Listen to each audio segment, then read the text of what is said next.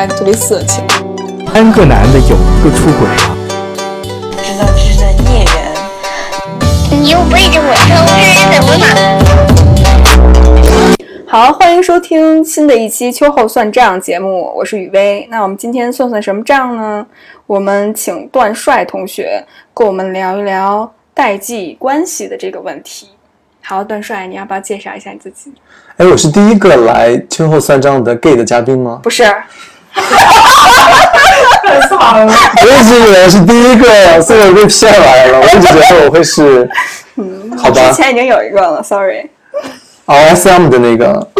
你要不要跟他 say hi？你要不要跟他 say hi？哦，我还没有听，我还没有听。好，但我还是很荣幸成为第二个。没准我把阿明那一期节目放到下一期，你就是第三期。你还没法要求时哦间。sorry，sorry，快接。对，对，对，因为我是第二个，我是第二个，我一定要先把这个位置占住。我是第二个来到秋后算账的男同志嘉宾。大家好，我叫段帅，对，然后现在三十岁加，然后在一家公益机构工作，嗯。一八年的时候，跟我家人成功出柜，是一八年的春节跟我的母亲出柜的。当时是一个完全非常偶然的一个情况，是因为当时春节假期的最后一天，然后当天我要赶火车回北京，嗯，然后在中午做饭的时候包饺子的时候呢，我妈就要开始念叨起我没有找女朋友这件事情，然后最开始是说，嗯，哎呀，你看你老大不小的年纪了，三十多岁了，然后，呃，也没有见你带过过女朋友回家，甚至是在春节这样的这么重大的节日里面，然后你看你这一走，可能又是又走很长时间才回来，嗯、很很可能又又是单身一个人回来，那你到底有没有考虑过这件事情？他开始就跟我讨论这件事情，然后我就跟他讲，说什么我不找女朋友，什么我不结婚，我没有这个想法之类的，他就他就很生气的去去去到厨房里面就去忙自己的事情了。然后这个时候我姐就凑过来跟我说，嗯，弟呀、因为我姐多多少少还是理解我、支持我的，因为她以前就说过。给我发微信说，不管你做什么样的决定，我都永远站在你这边支持你。然后我就觉得她可能会知道说我不喜欢呃女性，我是一个就是同同性恋，呃，所以她跟我说的时候，我就立刻觉得嗯得到了某种支持。然后她是跟我说，嗯，弟啊，你看这个话题已经老生常谈了，妈一直在很很挂念你，很担心你这件事情啊、那你到底是一个什么样的想法呢？你对于这个呃找女朋友，或者是还是你自己单身，有没有一个什么特别的想法？啊、然后我就跟他讲说，对，我不想找女朋友。啊、那我姐就很很敏锐的捕捉到了，她就说：“那你是同性恋吗？”然后我就说：“对，是。”然后我姐就说：“嗯，好，我知道了。那我觉得你要跟妈去说一下这件事情，那不然你要觉得难为情，我就替你说。”然后我这个时候就立刻，我的经验就告诉我说，一定要制止他。我就说：“姐，就是这个不用不用你，这个一定要我亲自来说，因为我很担心说，如果我姐替我去跟我妈讲，就意味着她要跟我妈出柜。如果出柜失败的话，失败的话，我很怕会连累到她。所以我就说，姐，不不不，这个这个让我自己来。那嗯，那就那姐就说，那你不如现在就跟她说吧。我就说好，那我就跟她说，我就直接就推厨房的门进去，我就说。啊、我看到我妈在包饺子，一边擀皮儿，然后就跟她说：“妈，我要跟你说一件事情，就是很很严肃，但是又有点羞涩。”我我妈没有接我的话，就开始就开始指责我，就说：“呃，反正就是你看你又怎么老大不小的了。”然后这个时候我就跟她说：“妈，我要跟你说的事情是，呃，你可能很疑惑，我为什么这么多年来一直没有带女朋友回家，一直没有交交女朋友啊、那是因为我说妈，是因为我不喜欢女生，我是同性恋啊。然后我就直接用了同性恋这这这个词，因为我怕她不了解，我就我就补充了一下，就是说，可能我从小的时候就意识到自己只喜欢男性，然后觉得可能就是我只对男性有兴趣啊，然后我就跟他说这件事情也困扰了我很长时间，我也一直在探索过程当中，直到我最后确认我是一个同性恋，所以我可能让你失望了。然后这个时候我就妈的眼泪唰就下来了，然后一边抱擀皮儿一边就是泣不成声，然后他就是说，啊、嗯，就你说什么说我辛辛苦苦养你养你这么大，养把你养到这么大，你让我所有的这个希望都破灭了，然后生活了一辈，活了这么这么一辈子，就为能够知道你，就能够把你就是结婚，然后一个心愿了结，结果你亲手把这个东西就是破灭掉了，他就觉得非常伤心。然后我当时就也不知道该怎么去去办，但是我当时有一个念头，就是说，我觉得他他哭出来的时候，我心里还觉得相对来说。没有之前的那么担心他，因为我觉得他的情绪释放出来了，而不是说他憋在里面，可能我更难处理。然后这个时候我就安慰他，也不知道该怎么说，然后就就安安静静的听他数落，他说什么我就嗯，我就答应说嗯，我就说让你伤心了，本意也不是这样。然后然后自己心里也非常难过。然后后来他就说让我走，就是就回北京吧，不想再见到我。然后我就就就伤心的离开了。啊，然后跟我姐去说了一下，我说就你照顾好妈，就是陪着她，不要让她想不开什么的。后来我就坐车回到了北京，对，然后出轨就是在这样一种意外的情况下完成了。我出轨之前，我可能还在想说，我要准备很很很完善、很很完善的话术，我要在一个在一个他心情很愉快的情况下去跟他讲这件事情，然后结果发现事实完全跟想象的不一样。但是我出轨之后，我还是觉得很。很，就心里的一块石头落地了吧？不管怎么样，但至少是我很长时间以来想做的事情，我做到了。对，然后我也觉得是自己越过了自己那一个坎。呃，这个事情肯定是有风险的，但我是觉得那问题来了就自己解决。就比方说，我妈现在她很伤心，她不想再见到我，要跟我断绝关系，那我就去解决这个事情。嗯，而且我也始终相信，我对她也是有爱的，我也不是说要。故意的去去让他很伤心，后来我就回到了北京，然后也很担心他，一直有跟我姐保持联系。但是后来他不是说就不想再见到我了，不希望我再踏进家门一步。然后后来不到一个月，他就开始给我微信点 微信运动，偷偷的点赞。然后我就每次看到，隔一天他就给我点一次赞，隔一天就给点次赞。然后心里就想，嗯，他可能对我没有那么生气了。我就不如我就主动关心关心他，就开始在微信上问他。怎么样？怎么样？然后他也会回回回应我怎么样？怎么样？但是也没有再提更多的事情，就是维持的一种日常的寒暄，嗯，然后就就这样过了很长时间。至少我知道他不会想不开或者是什么。后来我们关系更进一步是，嗯，春节的时候，第二年春节，第一年春节的时候我就。嗯，跟他出柜嘛，然后后来我们就恢复了这种日常的联系。第二年春节的时候，我就有带我男朋友阿明来跟我妈一起去过春节。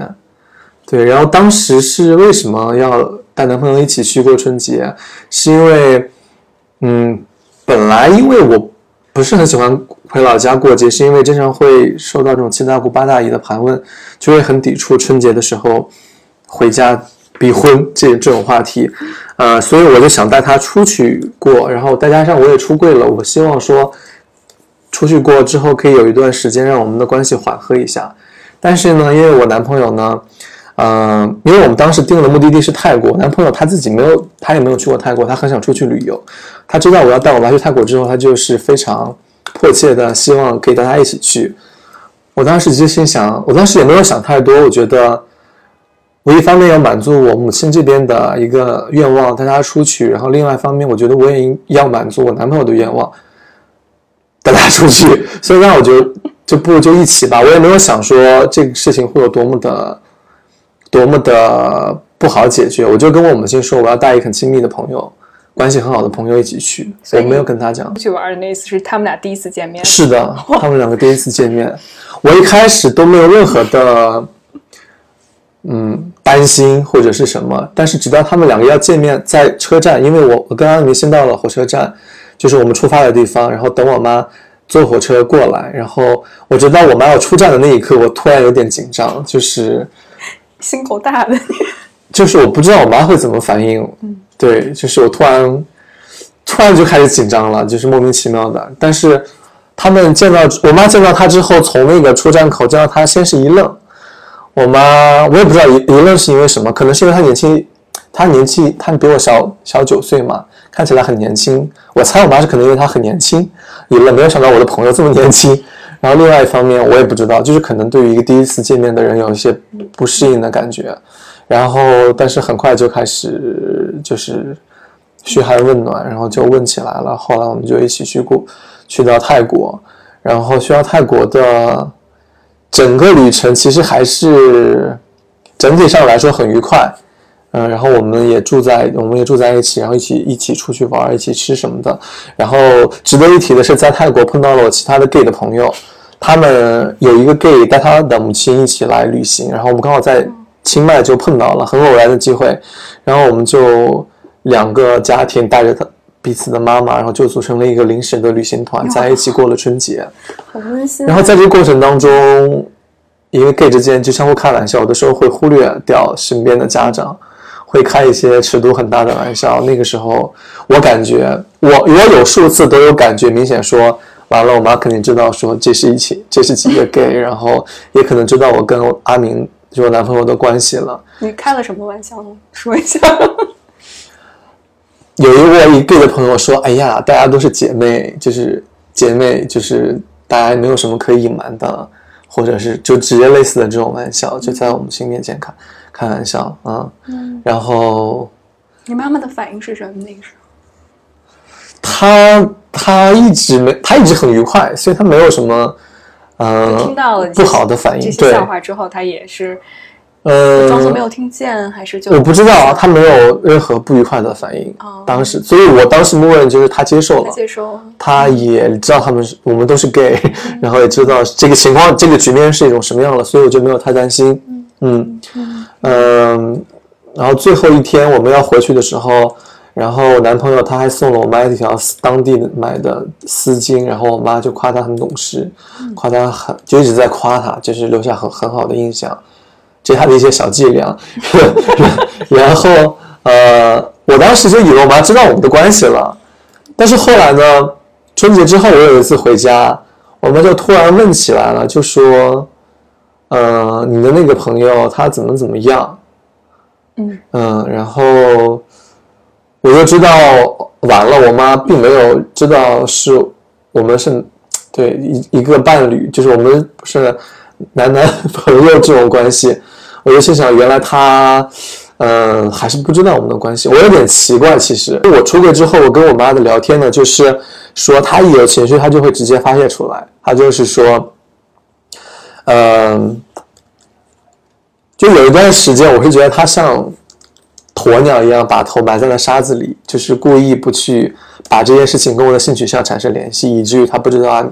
跟我一起出出去旅行，跟他跟我们一起出去旅行的这个男性年轻男性是我的男朋友，他就是忽略这个事实，跟我呃身边的交往的男性 gay 的朋友是我的 gay 友，他也忽略去忽略这种事实，一直相信我们就只是普通的这种朋，就是异性恋的，就是普通的男性朋友，对对对对。嗯，后来呢，就是他，但我觉得我出柜之后，他跟我的交流会更直接。对比方说，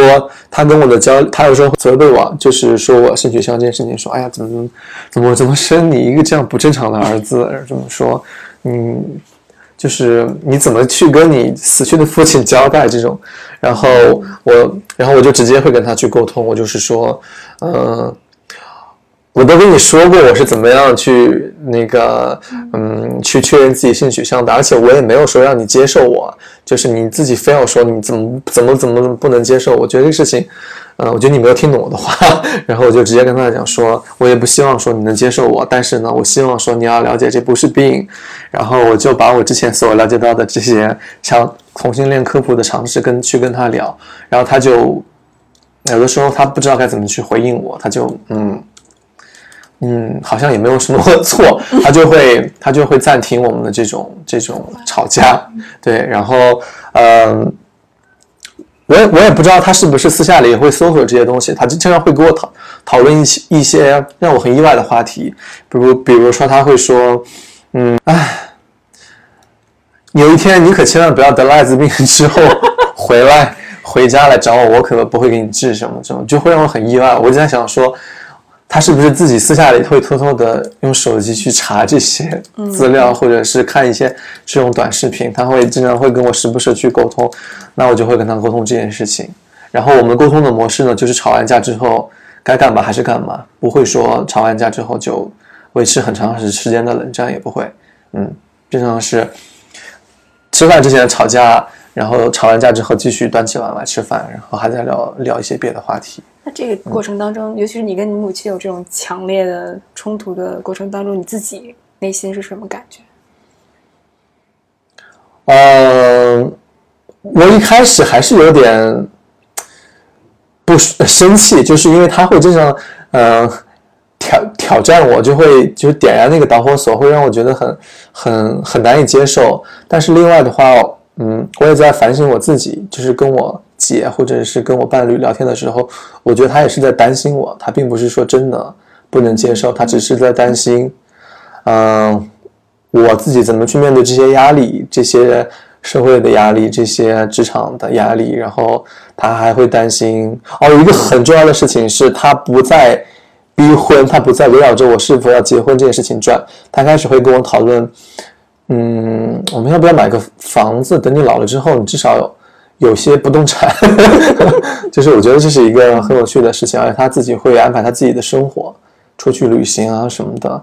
然后在这个过程当中，我觉得我们的沟通更顺畅了很多啊。然后我也能够更直接的了解到他的情绪跟想法。你有没有觉着有一种嗯内疚的感觉？就是感觉自己没有符合妈妈的希望，让她失望了，很强烈的那种内疚感。没有，就你很能接纳自己作为你没有。你的选择不会因为外界的这些对你的期待、母亲对你的期待，而去为了顺从他们而去做一些你自己不愿意做的选择，走上那条结婚生子的路。嗯，我觉得这就是我我想要的生活的状态。对，而且嗯，我觉得一方面，嗯，我我觉得一方面是我母亲，我觉得她还真的挺不容易的。对她的这种这么快能够接纳我的这种速度，也让我觉得她还至少还是非常非常爱我的。嗯，虽然她就是刀子嘴豆腐心，嗯，然后她的这种爱让我觉得很有动力，嗯，让我至少觉得我还是我们彼此都还是拥有对方。然后另外一方面，嗯，我也觉得，嗯，嗯，就是有很多事情都很有，就是我有。办法去解决这件事情，就是说我不是很被动的处于一个，嗯，要要听家长怎么样去安排你自己的生活。我觉得我思想这方面还是慢慢的有一些独立，嗯，包括我很很早之前就出来读书、工作，然后一直飘在外面，然后自己的个性也相对来说比较独立。虽然我很坦白，我以前是个妈宝，就是我妈会经常很照顾我，不会让我做家务，然后。经常会让我姐做家务，但是她经常会会会不让我做家务，给我钱花这种。我是的，是一个妈宝。然后，但是通通过今年出柜的事情，我是觉得我自己往独立的往前迈一步了。嗯，所以我觉得，嗯，我跟我母亲就是我有我自己的生活，对我有我自己的未来，然后她也有她自己的生活，她也有她自己的未来。他做他的选择，我也不会去去干涉他。然后我做自己的选择，我也不太希望他去他来干涉我。所以我没有觉得说我因此而要内疚什么的。嗯，我觉得，嗯，我也会在反思我之前可能也有一些没有照顾到他的地方，沟通不顺畅的地方，我也可以去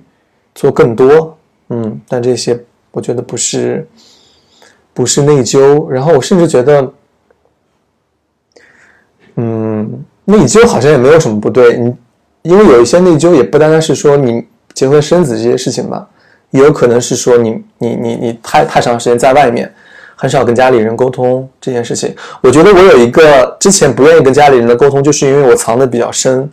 我不愿意跟他们说我我的情感经历这些东西，所以我藏在柜子里的时候，我就不愿意跟他们去讲这件事情，是我自己主动把这个沟通的这个门关上了，嗯。那你会在他们面前，因为这扇门之前是关着的，嗯所以在他们面前不能完整的做自己，那你会不会觉得很压抑呢？对，是很压抑。我觉得这个点很重要。对，对我之前就是，嗯，因为我性格也是偏内向那种，很少把喜怒哀乐都写在脸上。因为青春期自我认同过程中，就花了很长的时间去认同这些。因为我是从一个特别小的地方，我是在老家是在山西的一个县城，消息非常的闭塞，很少有能接到这些发达的这些资讯啊，这些同性恋的科普的知识，很多知识都是从互联网上面，所以我青春期一直是觉得自己真的像蔡康永说的，像一个怪物一样，可能只有我自己跟别的身边的小伙伴们不太一样，然后我也很担心说那自己以后的生活是怎么样，嗯，然后嗯，甚至于说我这初恋，我一个不不愉快的初恋的经历会让我觉得我会像我初恋男朋友一样，因为觉得同性恋这条路没有啊、伴侣，不可能结婚，没有未来，所以去选择跟异性朋友去谈恋爱，去结婚。所以这些事情让我很感到很压抑。嗯，那我是一直到了快临近三十岁的时候，啊、又一段失败的恋情让我开始反开开始反思我自己的身份，然后我就去参加一些这种志愿者的活动，当时也有参加北京酷儿影展的志愿者，嗯然后去当去当志愿者，在这个过程当中就认识了很多兴趣志志同道合的伙伴们，然后也听说了很多北京做性别的公益机构，包括北京同志中心等等。然后在一六一六年的时候，我就投了简历，加入到了北京同志中心去做一个兼职的员工。嗯，然后在这个过程当中，啊、慢慢坚定了自己的性少数的这样的一个身份。啊、因为北同北京同志中心它有很多的活动，它有心理咨询，然后会给你科普关于性少数的相关的知识，然后也为性少数人群解决这些身心理焦虑啊、抑郁啊相关的心理问题。同时，它有一些这种社交类的活动，让你知道，让你跟呃性少数社群能够面面对面的接触，然后你也会得到社群很多的支持。比方说有一些出柜的分享的活动，很多不管是呃性少数的孩子也好，还是嗯。出柜之后接纳他们的家长也好，都会分享自己的经历。我觉得还是有很多成功的例子，嗯，所以我慢慢的就得到了很多社群的支持，然后也克服了自己的这种恐惧，然后就就就决定要做我一个真实的自己。对，因为我觉得这个很重要，就是你在自己的人生当中，你要真实的面对你你你你自己。嗯，我觉得这其实也有一些男权的男权的。嗯嗯，他就会拿你父亲怎么怎么样来去压我，他因为他担心说他自己的说的话好像分量不够重似的。对对，而且就特别是父亲等于是一个权威，他在拿一个更权威，甚至是不可撼动权威的这种形象去压在你身上。他其实我觉着从他的角度上来看的话，他其实就是不能接纳，他还是处于一种逃避、不接纳的一个状态，所以他希望把这种痛苦去发泄在你的身上。嗯就通过你爸爸，就能够更更全美的一个形象去发泄到你的身上。但是我不知道这应该是初期阶段吧，因为当你的期望值降低之后，你去重新去接纳一个东西的时候，特别是当你失去了你儿子，你认为你儿子的那个形象的时候，它其实是一个丧失的过程，就像他真的失去你了你一样。他之前认为那个你和真实的你是不一样的，所以他失去了这个之之前那个你，所以他需要经历一系列的。一个像一个 cycle 一样的一个反应，就从一开始是拒绝，到排斥，到自怨自艾，他甚至是觉得是不是我教育你教育错了，才你现在才成为这个样子。其实我也有一个自责的地方，就是你刚才说了，他可能不了解一个真实的我，甚至他需要重新去接纳一个现在的我，也是因为我之前很少跟他去去讲这些事情。然后我男朋友他跟他父母出柜之后，他高中还是还是大学，忘了。出柜之后，其实他就，我觉得他，他跟父母的这种沟通会更多一点，他母亲会更更跟他去交流这些事情。就相对来说，我觉得父母可能会更更怎么是更快的去打破这种泡沫一样的幻想，对你的一个呃什么成家立业的这种这种一个幻想，然后去跟你有更多的互动。嗯，需要一个过程，而且因人而异，有些人时间长一些，有人时间短一些，而且我觉着你也可以多跟你妈妈交流一下，嗯，嗯。对，多问问她的想法，然后问问她她害怕什么，我觉得她有很多话没有说出口，嗯，嗯。对，但我嗯，我很少主动跟他说，我基本上都是，比方说他有情绪的时候，会跟他会跟他就这个议题去说，然后我会我们在家里平时也会看一些这种，我有时候会挑选一些这种 gay 的视频什么的，然后不小心装作不经意的时候放出来，然后看他的反应。嗯嗯，反正我们现在就是这样，然后其他的亲戚我还没有说做好出跟他们出柜的打算，是因为我觉得好像他们对于我，嗯，我自己是没有任何的抵触，只是说我觉得他们可能，我觉得没有必要，现在没有必要去，嗯，去了解我的嗯。这个性取向，因为他，因为我觉得，嗯，我可能之后要解决的是怎么样，因为我出柜之后，相当于把我妈拉进了柜子里嘛，对，对。这是我要面临的一个问题。我之后也在想说，怎么样去，嗯，嗯，怎么样去帮助我妈出柜。对啊，我觉得你说 然后我有建议她去加入同性恋亲友会嗯或者北京同志中心这样的一些，嗯，这些组织的微信群里，然后去跟一些父母聊一聊，因为我相信他们有一些共同的话语、话题跟一些话术，可能更好的彼此建立这种这种沟通的机制。嗯，但是我妈暂时还没有，我跟她说了几遍，她都是说，啊，我可不想就是被你们那些东西洗脑，对，所以他现在稍微有点抵触，嗯嗯，然后，但他偶尔的时候也会表露说，嗯，阿明的父母知道他的这件事情吗？就他会表，他会主动去去问询问一下我男朋友家人对他的态度，啊、我觉得这可能是一个突破口。对，如果他要是有对阿明有兴趣的话，回头让我男朋友的父母跟跟他聊一聊，可能是一个，嗯。我觉得是有很很有意义的事情，甚至是比如说可能几家父母联合在一起，它就能形成一种社会力量去做一些改变，嗯。甚至是未来比如说性少数的群体，甚至是一些未来不结婚不生孩子的这些人，我们都可以在一起，如何去创建一个被未来有保障的一个体制，比如说联合养老、多元家庭，只有直面现实，才能够创造不同的可能性。对我跟我身边 gay 的朋友也会经常聊，比方说有朋友一个，我有一个朋友他厨艺很好，我就在想说，那之后的话，我们不然就住在一起，你还可以给我们做饭，对，然后我们还可以彼此学习，去帮助，住在一个地方，所以看起来好像对未来还是一步一步越来越清晰，对，不至于说不知道自己之后会怎么样。对，嗯。对，我觉得只有当你面对自己，然后去寻找支持、寻找帮助的时候，才能够创造创造不可能嗯为可能。因为很多时候我们会觉着，其实我现在意识到的一点就是，我们总是在选做选择，就是这个社会已经告诉我们几个你能选择的路。如果这几个选项都不符合我的话，我是不是可以去创造一种不同的生活？我去创造一种大突突破这种思维模式，去创造一种一种可能性。对我对我自己也是，我自己也是这样想的。包括我觉得我的身份，嗯，因为我之前前面提到，就是身份认同的时候压抑了很长一段时间嘛，然后慢慢的才接受自己，然后到了后面接受自己的身份认同之后，就开始，嗯，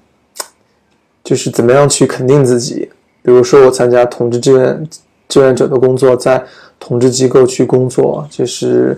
呃，甚至我还有去国外参加骄傲游行的这种经历，我是真的会感觉这个事情真的是我之前有，就是因为没有看到外面的世界，会把自己束缚在当下的这种环境里面，这种对有对现场说有很多污名的环境里面。然后当我真正到了骄傲游行的那个处在人群当中的时候，我是觉得这是一件多么值得庆祝的事情。对你就会觉得，我甚至会觉得。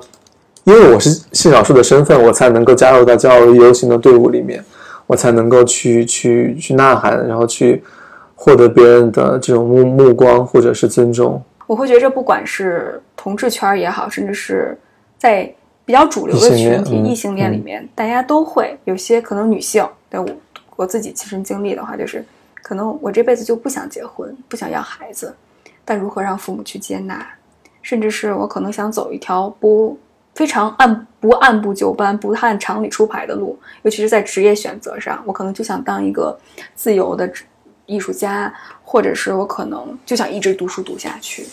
嗯，甚至是我可能一辈子都不想买房，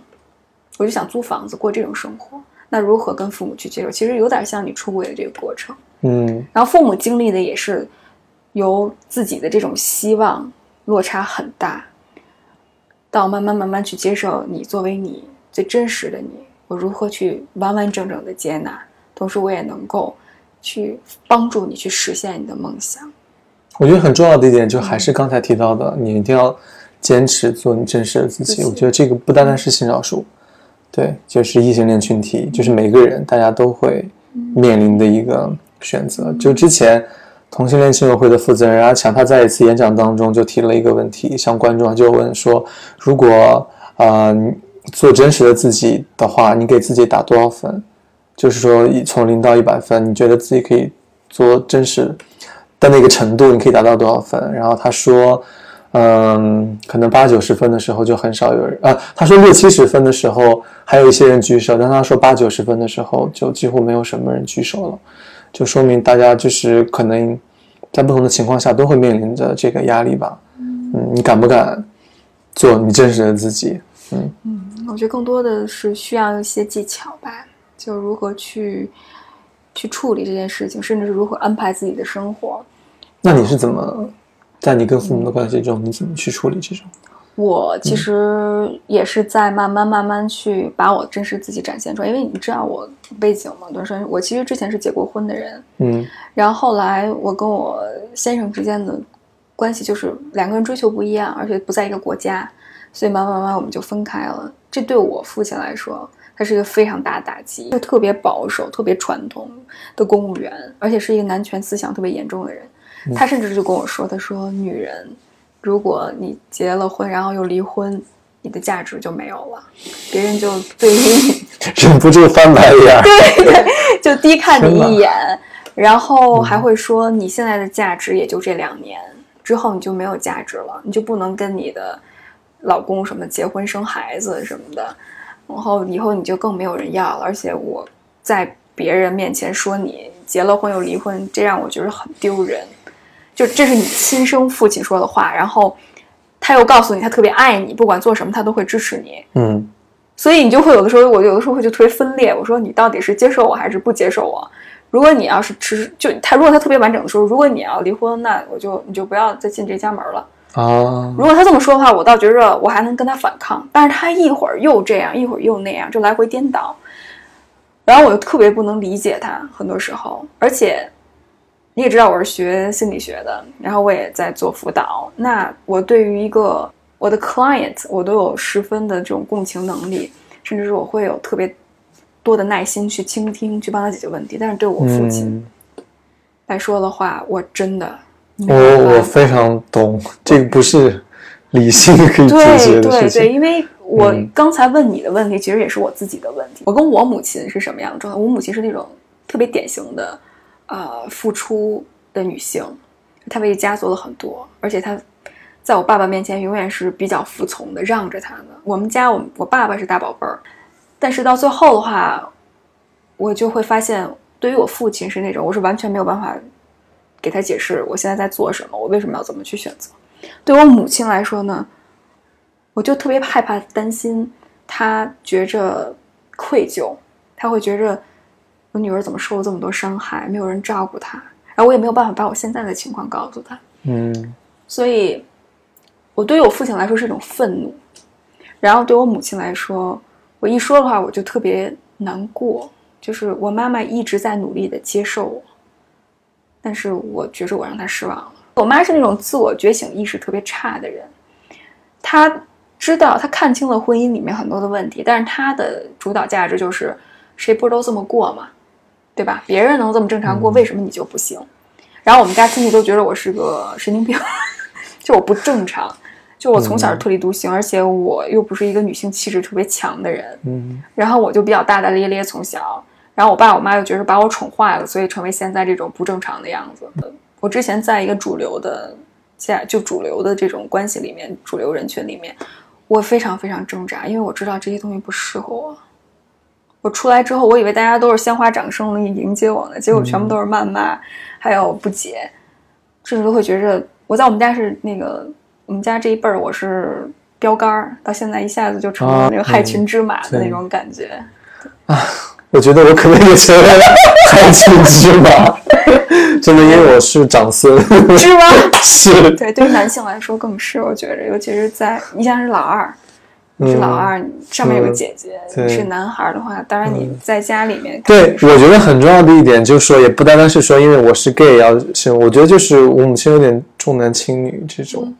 对，他对你的期望越大，当然你让嗯。他失望的时候，他对对你的恨意就越大。嗯，就我觉得这是不公平，我觉得这对我姐也不公平，对呀对我家的其他的女性也不公平啊，嗯，对啊，所以我就一直在跟她强调这件事情。但是你刚才分享的过程当中，我觉得有一个 很有意思的点是，就你也面临出轨，就即便这也是一种 变相的出柜，对就是离婚了。对这也是一种出，而且我发现最近周围离婚的人特别的多，但是大家都不敢说这件事情，嗯。就大家觉得这是一个 shameful 的这种事情，但是我觉得会感觉不敢说，背后它代表着就是这件事情我必须得说，为什么？因为他为什么不让我说？为什么女性离了婚嗯价值就、就贬低？嗯对不对？那你背后去挖掘、挖掘、挖掘的话，就说明这个社会对于男性和女性的要求是不一样的。而且我并不觉着男性在这个里面就好，大家都是整个这种话语体系或者是这个性别刻板印象的受害者。我我我经常举的例子就是，只要一个女生被逼着生孩子，就有另外一个男生被逼着要买房。嗯，对，绝对是一起的。就是大家对于个体的要求，尤其是在中国这个这个条件下，大家没有边界感，而且不尊重个体的选择，不给自己自由空间去探索，所以大家都是按部就班的生活。但到一定程度，大家就会发现，等到三四十岁，甚至四五十岁、五六十岁的时候，突然发现，我这一辈子白过了。嗯。这是我最不想要的生活。对，我觉得很恐怖的一点就是这些东这些我们说的这些观念，对啊，这些恐同也好，或者重男轻女的观念，它是会遗传的。就比方说很多你刚才讲，可能有有的男是因为就是一个女性要生孩子，然后他被逼着去买房，然后我觉得可能有的男性他自己都不见得喜欢小孩，但是因为家里人逼着他要孩子，他就会按按照这个去生了，然后就会出现很多的问题，因为本身你也不一定能够承受到能够有责任心 或者去抚养一个孩子，嗯啊，然后他就会一代一代，然后你成为这个受害者，你同时也是加害者，所以你会要求别人去这么做，而且你就付出那么多了。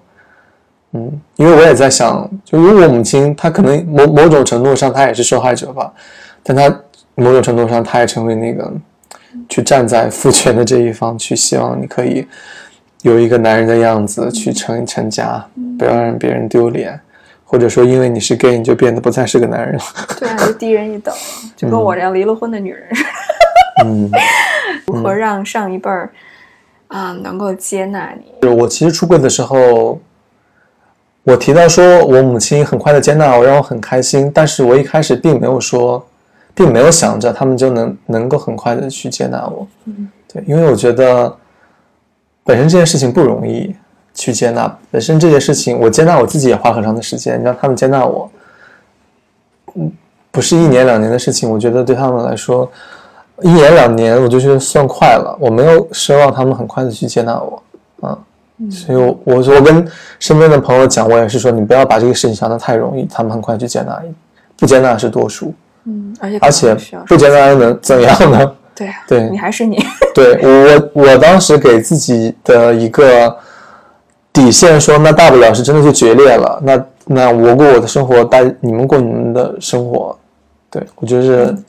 我也不会觉得我因此就是一个罪人或者是什么，我就是觉得，嗯，我们就就彼此 独立，嗯，这是最坏的一个打算，嗯那你跟你妈妈说完之后，出柜之后，嗯，她有说什么让你最伤心的吗？就她的一些反应最戳你心的那种，有没有一些可以？他最戳我心的就是他拿，就因为我父亲去世了，然后他就会说，嗯，如果你父亲还在的话，他会拿刀杀了你。这个事情让我觉得有点语言暴力了，所以我就直接会跟他说，我就说你你你这样是就让我很难过，就是，嗯，我我觉得你就是首先我父亲他已经不在了，你你你去以他的身份来说这些话，就是就很刺痛我。对我觉得这个我没有办法接受，我就直接去怼回去了。嗯，嗯她的接受程度怎么样？就你直接怼回去之后，他就他觉得哑口无言，就是那种，嗯，因为因为我说说的也确实是一件事实，而且我也知道，嗯，这个事情不可能再去求证，你完全就是你完全主观的把你自己的这种情绪放在了这个里面，然后拿它来当做武器来戳向你自己的孩子，我觉得本他可能也意识到了这种，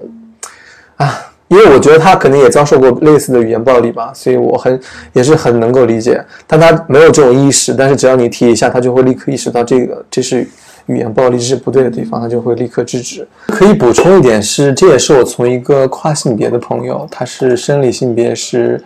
男男性，让他做完手术性别矫正手术之后就就是成为他自己认同的自己性别是一个女女性，她你的跨性别出柜，我觉得比男同志出柜更要困难。嗯、因为在传统的观念里面，你本来是一个男性，你知道，然后你要通过做手术把自己变成女性，然后可能很父很多父母就觉得你在走下坡路，然后就不是特别的接受他。但我非常非常欣赏他，是因为我觉得他对自己的人生有非常清晰的一个认知，呃，对自己身份也有一个很很很清晰的判断。他给我分享的一个例子是他出柜的时候，他跟他母亲出柜的时候，他母亲也是哭嘛，然后他就跟他讲道理，啊、因为他就是会会讲很多理性的东东西，然后当他父母要跟他去讲很多理性的东西的时候，他就会跟他撒娇，或者是哭，或者是这种，就说我是你的就是孩子，你怎么可以哇这样？真厉害？他说他他有一个策略性的问题，就是你的感性要跟理性要跟他对，要跟他有一个策略性的呼应，而不是说一味的，就是就很多父母就吵，很多就家里人吵起来了嘛，不欢而散，就僵在那儿了，然后这个关系也就放在那儿，就是冷处理，就是有会变成冷暴力，就不会去呼应，然后很多可能很多有的人也是惧怕这种冷暴力的这种关系，更不敢去出轨，更不知道该怎么去应对，所以我觉得。提到代际的话，我想到了刚才这个跨性别朋友他给我的一个策略性的建议，我觉得还挺值得参考。那我嗯嗯嗯，好，那因为我刚才跟你聊的时候，我特别能够体会到，就是你已经有一种边界感。现在很多人问过我，就是父母的这种边界感特别差，就他们会问一些特别隐私的事情，甚至他们会对你的选择指手画脚。那这种边界感，你觉着是怎么形成的呢？或者是如何去守住这种边界感？我觉得边界感是一个很讨论的、呃很很值得讨论的话题。我之前也没有觉得生活当中一定要有边界感，是因为我自己很怀疑边界感这个词，因为我觉得，它有一点点可能会对亲密关系产生影响，因为你要跟一个人。要你们要建立一些亲密的关系，就意味着有可能会打破原来的这种陌生人之间的这种边界感，然后，所以我一开始会觉得很有点矛盾。嗯，我在现在的我我在我自己生活中其实并没有并没有刻意的去去界定说这个东西有有有边界感，我只是说可能因为我们我之前的那种关关系里太不注重亲密关系里太不注重隐私，就像你讲的，父母有有点不太尊重我的隐私，或者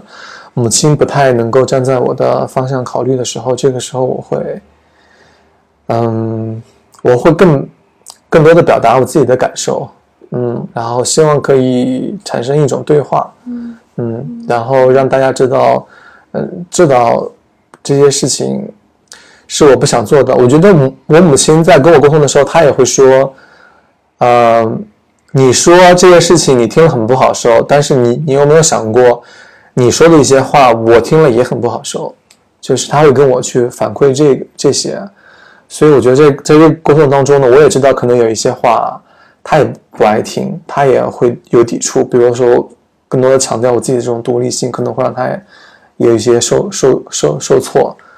嗯，我觉得我们是在话语沟通当中去慢慢慢的摸索彼此的这种边界。对，我觉得你这么一说的话，我就会觉得这边界可能并不是像一堵墙一样，它更多的是一种弹性的东西，就可能真的是在不断的互动当中它形成的，它是不断的可能像波浪一样往前推一下，往后退一下，但是。起码就是慢慢慢慢，大家就知道大概退多少步是可以的，然后大概前进多少步是可以的。两个人慢慢慢慢就形成了一种默契吧。我我在我对我们去出轨地方，我没有任何遗憾的地方。虽然听起来有很多事情不是我计划之内的事情，就很偶然的事情，但是我也觉得他就是那样了，他不可能 变成另外一个样子。对，可能会比较现实。嗯，因为我觉得，勇气很重要。出柜的时候，你的那个临门一脚很重要。但这个勇气的，也不是说你慢慢积累才会有，可能它就是一瞬间的事情。嗯，就是你你要具备那个勇气。但我觉得，嗯，如果给别人一些建议，我我会说，在在之前，你还是要多了解相关的知识，多看书，多读书，去了解。嗯，多元性别的，我觉得父母很很容易，嗯，拿来攻击你的，就是说你同性恋不正常啊，他是他是病，或者是对他是违违法的，所以关于同性恋去病理化或者去罪化的这些基本的常识，你还是一定要理理解清楚啊。比方说，呃，你说我国早就已经去病理化了，从那个精神障碍分类诊断标准里边把同性恋去拿掉了，那你父母可能会问你什么时候拿掉的？就是在这对话当中，你不能露怯，你不能回答不出来，据理力争。对，这是一个你必，所以你这个就很重要了。你之前一定要具备相关的知识。嗯，比方说他可能会说拿以后的事情来来问，比方说那社会舆论你怎么去去去应对，或者说嗯繁衍就是就是人的本人的人就是人类就是应该繁衍下去啊，不然就灭绝了呀。这种事情你怎么去应对？你这些东西你都要去。提前去准备，可以跟身边的朋友、伙伴们去多聊一聊，去多获得一些的支持。啊，另外就对你自己来说，我觉得你就对自己好一点吧，不要一直让自己陷入到那个焦虑过程当中，觉得啊，我要出柜他们不接受怎么办？或者是说，嗯，会不会伤害到我自己或者是什么？我觉得还是要把你自己保护好吧。嗯嗯。啊，比方说，如果你的经济不够独立。的情况下，你还是要考虑到你自己以后的生活吧。嗯，如果你的嗯当下情绪很激动的话，我觉得也要先平静下来之后再再去跟家里人说，不要当气头上就去就去莽很莽撞的出轨吧。我之前看过一本书叫《背离亲缘》嘛，他是一个这种神经科的这个专家，叫安德鲁写的一本书，他就采访了很多个这种。比方说有侏儒症家庭，有这种残障家庭、跨性别家庭等等，他就会说，嗯，我们父父母总希望说这个孩子生下来之后，就是像从我的树上掉下来的一个果实，他希望说这个孩子尽可能的跟我相相像，至少有大部分是像我吧。但事与愿违的是，很多情况并不是这样啊。当出现了这种背离你亲缘的这种事情的话，你怎么样去应对？他采访了之后很多家庭，写了很多这种故事，你就会看到，嗯，这种情况还是很普遍的。而且，联系这种父母跟子女的这种关系，我觉得更深层次的还是爱吧。不是说你一定要是一个符合你的要求你才去爱他，那不符合你的要求你就不去爱他了。我觉得不是这样。嗯，对，所以，所以我自己后面我也很更想去探讨什么到到底是什么是爱，到底什么是父母跟孩子的这种爱。我也想问一下那些父母，你们觉得你们对孩子的爱到底是什么样的？什么才算爱？我觉得中国父母对于爱，他们虽然口口声声说“我爱你”，但是有一个非常大的前提，就是你要听话。嗯这是中国父母对于孩子最大的期待，而且爱其实一直都是有条件的。嗯所以为什么很多宗教都宣称无条件的爱，比如说基督教？所以这种东西我会觉得只存在于宗教里面，存在于一个完美无瑕神的形象，对我也是觉得它是一个很理想的特别理想的状态。但是现实生活当中，任何的爱多多少少都有条件。但是我会觉得，我个人是在母亲身上能看到那种，虽然我不明白为什么，但是因为爱，我能够尝试着去接纳你。嗯对，它是一个慢慢慢慢趋向你，但是永远达不到的那个状态。我会觉得，这种尝试去接纳你作为你一个个体，尊重你，这个才是最重要的。这也是我觉着现在很多家庭，尤其是代际之间关系所缺失的，可能甚至到触及到我们的底线，我们可以为他去牺牲自己。那如果段帅，嗯你现在跟一个特别愿意做自己，但是又害怕去迈出这一步的人，不管他现在在经历什么，可能面临着出轨的问题，甚至可能要换工作，可能面临着离婚，你会对他的建议是什么？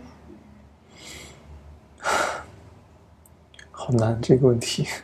这个问题很难，是因为我我特别不喜欢我遇到这个问题，对。如何有因为因为因？为因为我觉得它这是一个很棘手的事情，是因为我觉得真的每个人的生经历都不一样，我很担心说，如果你要让以我的经历会让他不舒服，或者是会让他更矛盾，这是我不想希望见到的。我现在我自己有一个微信群组，是我自己建立的，是一个三十岁加的男同志的一个互互助群吧。其实里面有一些情况就是你提到的这种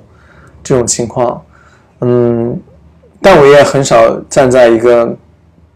站在一个角度去给他什么建议。我们的活我们的这个活动形式内容就是线上，每周六晚上会举行一次讨论，大家就是就某个话题进行进行讨论，但是是不带预评判的去给你建议，就是你也可以讲你的观点，你也可以也可以有一些这种呃辩论也好，讨论也好，然后如果你有不舒服的话，你也可以讲出来，但是我们真的很少给建议，就是希望我们尽量去。就是没有一个所谓的高高在上的或者清醒的站出来说，我这个事情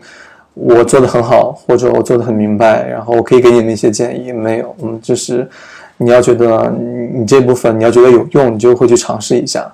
你做的不好的话，你也可以来回来群里，我们也可以安慰你、鼓励你，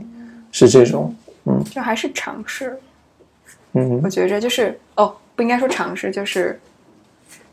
努力去做这个决定，不管你愿意去做或者不做，就做好决定之后，不管结果怎么样，好的话你都承担，好的话你就继续勇敢走下去。如果遇见困难的话，你还是有一个集体能够给你带来就是相应的支持、就是你要有自己，你要有自自己的这个独立的意识，独立的意识、对，你要有自己承担这个责任，不管就像你说的，如果他砸了的话，你要自己知道这事情是砸了的，我应该怎么样去，承担我把它弄砸了的这个事情，也不然也不一定也不不一定就是你弄砸的，反正就是你要承担这个，你要去面对这个局面，而不而不是说，嗯。很矛盾，你知道，就是你最前面讲的，我觉得我真是很矛盾。我又想卖，我又不敢卖；我又想做，我又不敢去做。但我觉着这世界上没有完全好或坏的选择，因为我们还是局限。之所以我们不敢去做，还是局限于好和坏这种特别绝对的二元的这种想法。但是只要你做了之后，你就会有收获，除非是那种就涉及到安全问题的那种东西了。但我会觉得，对于人生选择来讲的话，我个人感觉啦，就是这是我这几年的体悟，就是只要你迈出了一步，而且是你自己自主想做的话，那你就去尝试。可能跟你目现在的目目标并不是很吻合，但是你绝对能够从这一步迈出去之后有所收获。你是越来越了解你自己，同时你也会知道如何去应对一些紧急的状况。这种应对紧急状况处理的能力和做自己，这些能力都是慢慢慢慢去学习的。不是你不迈出去，嗯我是一下对，我觉得学习很重要，对学习太重要了，活到老学到老，对。真是句至理名言。好，那最后，嗯小帅，你有没有想跟我们分享？啊，我觉得 说的长太长了，不是，你这第一个歌，我觉得我觉得你的行动力真的很高，就是因为，呃，我最开始看到你这个播客的时候，啊、某一期秋后算账，然后我给你点了个赞，然后就马上要去我要做你的嘉宾。我觉得你的这个行动力真的好快啊！而且我是特别想建一个桥梁，就是把这种不同的，就是打破这种性别啊、阶级啊、种族啊、民族这个概念，打破这个概念，我们去找一些共通性这个东西。虽然今天你分享的是出柜的经历，但是，但是我觉得这个涉及到更大的问题，就是在一起交流。我相信每个人在做自己的道路上，肯定会遇到跟父母冲突的事情。如何让父母去了解自己，如何能够相处好，如何处理好边界感，我觉得这都是共通型的。其实我觉得沟通，我沟通能力很差，我的坦学上来讲，嗯，主要是你，我觉得就是你自己相信你自己能做到，对，我自己这点真的很重要。对，嗯，好风险越大，责任越大。好，嗯行，那非常感谢段帅今天来我们节目做的分享。嗯，好的。然后如果大家想加入我们的微信群，对，可以可以在公众号下方留言。对，我们公众号没有开，没有开设留言的这个。那很可惜，很抱歉你们加没有办法加入我们群组了，你你只能去找播主算账，秋后算账，看看有什么方式想加入吧。